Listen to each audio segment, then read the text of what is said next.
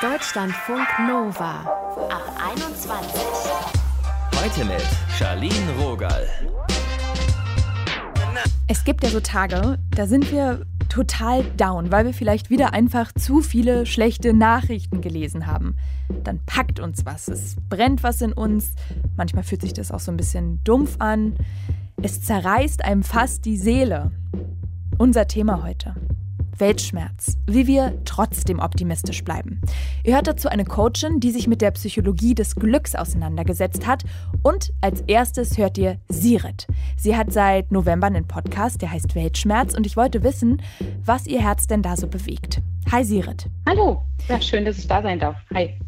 Wir erreichen dich ja gerade auf Fuerteventura. Ist es eine kleine Flucht vom Weltschmerz? Ja, das ist es tatsächlich. Ähm, es ist immer ein bisschen wie eine Auszeit, wenn ich hier sein darf. Hm. Ich betreibe ja hier Tierschutz und das ist ja auch so ein Thema. Ne? Auch dort äh, gibt es natürlich viel Leid und viel Schmerz, aber man kann ja im Kleinen versuchen, dort was dran zu ändern. Und das fühlt sich einfach sehr gut an und immer ein bisschen ja, wie Flucht tatsächlich äh, auch von den eigenen Themen. Du sagst ja gerade Tierschutz, das ist ganz schön ja, emotionsbeladen auch für dich. Sind das denn Themen, an denen du verzweifeln kannst? Tierschutz, Nachhaltigkeit oder hast du das eher in anderen Bereichen? Ja, das sind schon tatsächlich Themen, also schon auch zu verstehen, dass dort einfach, dass man zum Beispiel nicht alle Hunde retten kann. Ja, also hier auf Fuerteventura gibt es ja auch Tötungsstationen. Das ist natürlich einfach auch schwer auszuhalten, aber dort muss man dann einfach das im Kleinen sehen und eben sagen, man kann wenigstens zweien oder dreien helfen von den Hunden und das hilft dann einfach schon. Und ja, Nachhaltigkeit, klar, ist das auch ein Thema für mich, also ganz, ganz klar. Aber ich denke einfach, dass da jeder was tun kann für sich um zu diesen gesellschaftlichen Problemen der Zeit einfach beizutragen. Aber das ist, glaube ich, auch der Grund, warum die Menschen diesen Weltschmerz einfach spüren, ne? weil das einfach davon abweicht, was sie selber tun können und was aber im Außen sehr vorherrschend ist, an dieser Machtlosigkeit einfach. Kannst du dich denn daran erinnern, wann du das erste Mal dich so richtig machtlos gefühlt hast? Ja, tatsächlich war das schon in meiner Jugendzeit, also so mit 13 Jahren ungefähr. Dort ähm, findet ja relativ viel Entwicklung bei einem selber statt. Ne? Man wird einfach erwachsen, man erlebt so ein ja, seelische, körperliche Umbrüche. Und dort war es tatsächlich so, dass ich mich zum ersten Mal mir selber gegenüber auch so ein bisschen machtlos gefühlt habe, weil ich einfach gedacht habe, oh, irgendwas ist anders. Ich fühle mich verunsichert durch die vielen Veränderungen in mir selbst und mhm. auch irgendwie gefühlt im Außen. Also da war eigentlich so die erste Situation in meinem Leben, wo ich, wo ich das so bewusst wahrgenommen habe. Und dazu kamen dann einfach auch noch familiäre Themen, also die Scheidung meiner Eltern, also Dinge, die dann so auf einen einstürmen, ne, die sicherlich auch andere Menschen ja ereilen. Und das sind dann schon so Situationen im Leben, wo man sich einfach ja machtlos oder ohnmächtig fühlen kann. Du warst ja da gerade mal erst 13, hast du gesagt.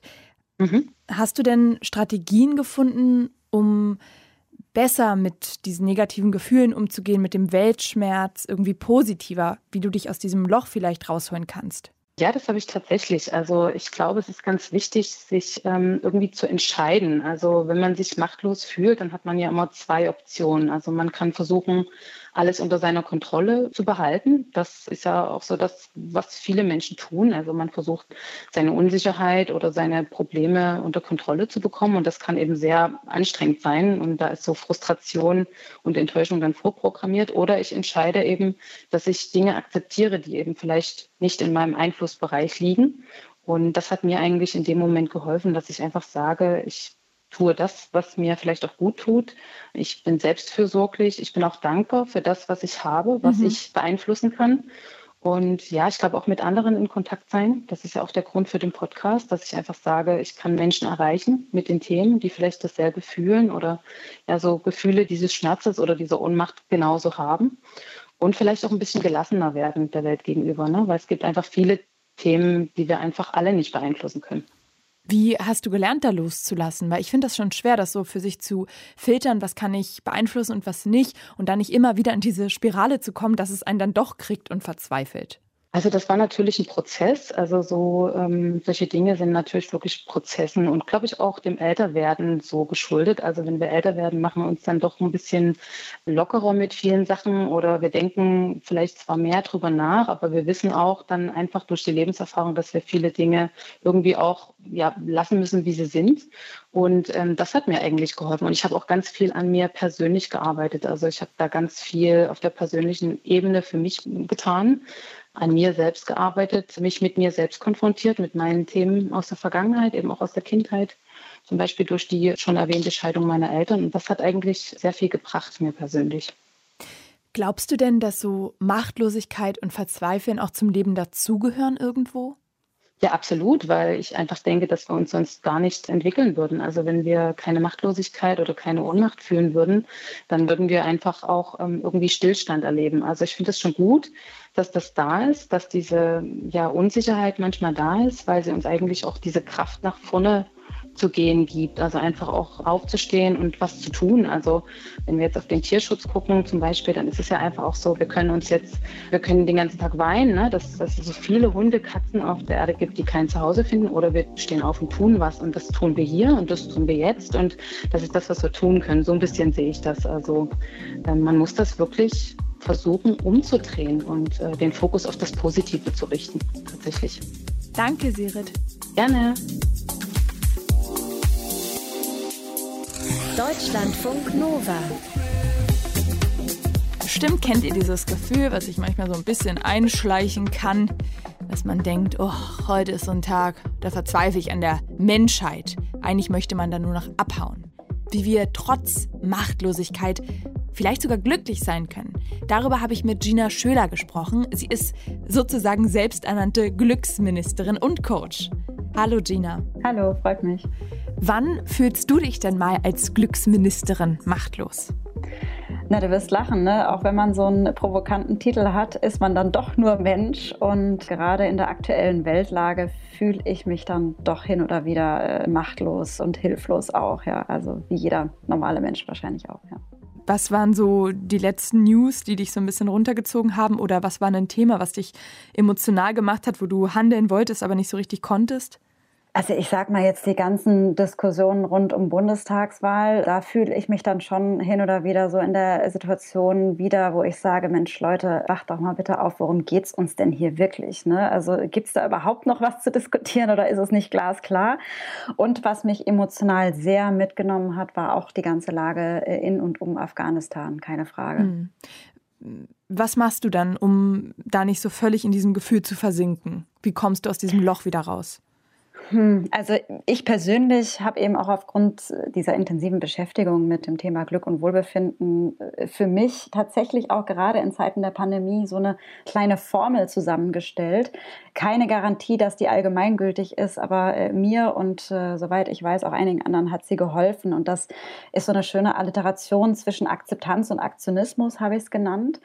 Akzeptanz in dem Sinne, dass solche Phasen, dass solche Situationen auch erstmal sein dürfen. Ne? Dass es nicht gilt, nur weil man den Anspruch hat, ein gutes, gelingendes Leben zu führen, dass immer alles perfekt läuft, dass man solche Sachen auch erstmal sacken lässt, dass man die Zeit sich nimmt, das zu verstehen, einzuordnen und das eben im weitesten Sinne überhaupt erstmal anzunehmen weil ich bin der festen Überzeugung, zumindest aus eigener Erfahrung, nur dann kann man das eben auch etwas strukturierter angehen und nicht gleich so emotional impulsiv ins Handeln kommen. Und das ist auch das Stichwort, eben Emotionen zulassen, ne? sei das jetzt Frust, Wut, Ärger, was auch immer. Und diese Energie dann eben auch nutzen, um etwas zu tun. Also das heißt, wenn, wenn ich das mal so ein bisschen strukturieren darf, erster Schritt wäre erstmal, das zu akzeptieren und sich damit nicht so über zu identifizieren. Ja, und sich auch nicht so unter Druck zu setzen, weil ich meine, den Druck unter der Erwartungshaltung, dass jetzt vieles schlecht ist und wir es jetzt irgendwie besser machen müssen, die ist halt bei vielen Menschen groß, ne?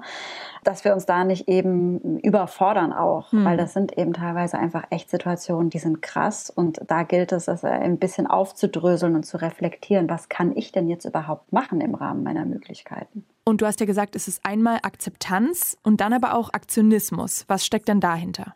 Ja, nicht äh, falsch zu verstehen mit blinder Aktionismus, sondern das ist für mich einfach so ja der nächste Schritt. Ne? Das habe ich geguckt, was ist Sache, wie geht es mir damit?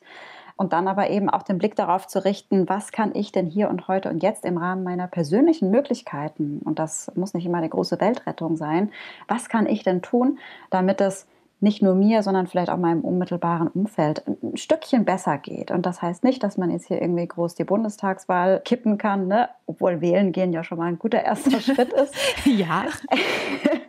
Aber Beispiel aus den Anfängen der Corona-Zeit. Ich habe mich mega hilflos gefühlt und dachte, meine Güte, was kann ich denn jetzt tun?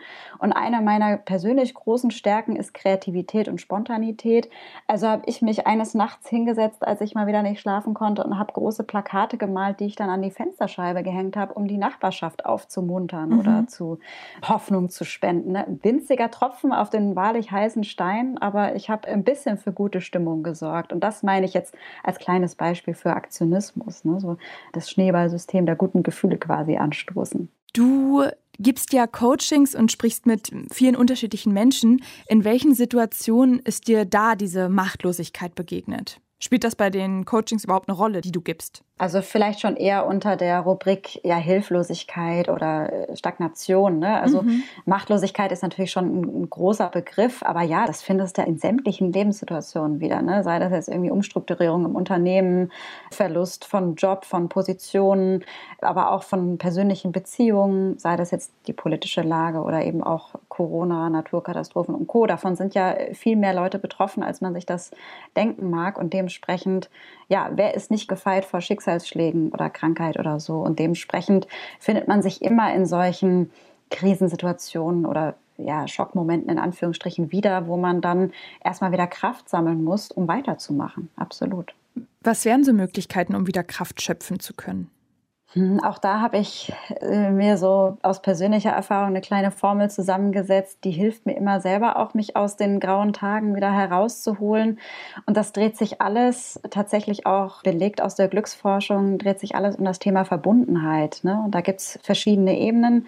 Mit sich selbst in erster Linie in Verbindung treten heißt Zeit und Raum nehmen, sich selber zu finden, kennenzulernen auch annehmen zu lernen. Ne? Und das passiert in der Ruhe, das passiert, wenn wir uns mal eine Pause gönnen, wenn wir reflektieren.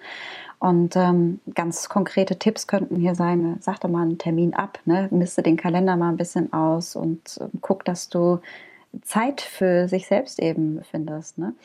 Und aber auch in das soziale Netzwerk investieren und damit meine ich das echte Leben, äh, Verbundenheit mit anderen Menschen herstellen, ja, Wertschätzung, Dankbarkeit auf die Prio-Liste ganz nach oben setzen, aber auch über die Dinge reden, ne, auch über die Probleme, über die Sorgen sprechen, ne, wirklich auch sich da ganz verletzlich und menschlich zeigen.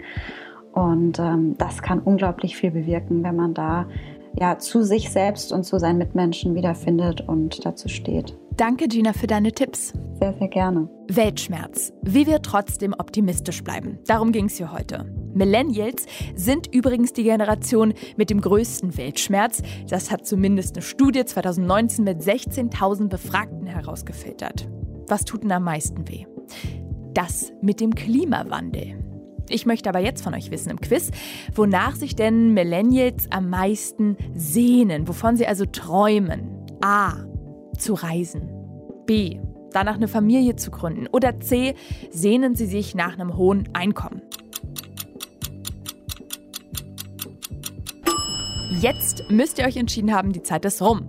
Fast 60 Prozent der befragten Menschen weltweit haben angegeben, dass sie am allermeisten sich gerade wünschen zu Reisen. Antwort A ist also korrekt. Mein Name ist Charlene Rogal. Haltet durch, es wird besser. Bis zur nächsten Folge. Deutschlandfunk Nova. Ab 21. 21. Die Podcasts jederzeit auch auf deutschlandfunknova.de.